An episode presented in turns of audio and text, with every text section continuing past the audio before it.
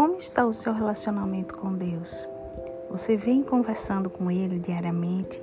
Você vem pedindo direcionamento a Ele? Sabedoria, proteção? Então venha conhecer a história da Isabel, uma jovem que passa por diversos momentos muito difíceis, onde ela quase chega a desistir de Deus. Mas Deus vem mostrar a ela que Ele está com ela e Ele vai mudar a vida dela, mas basta ela querer.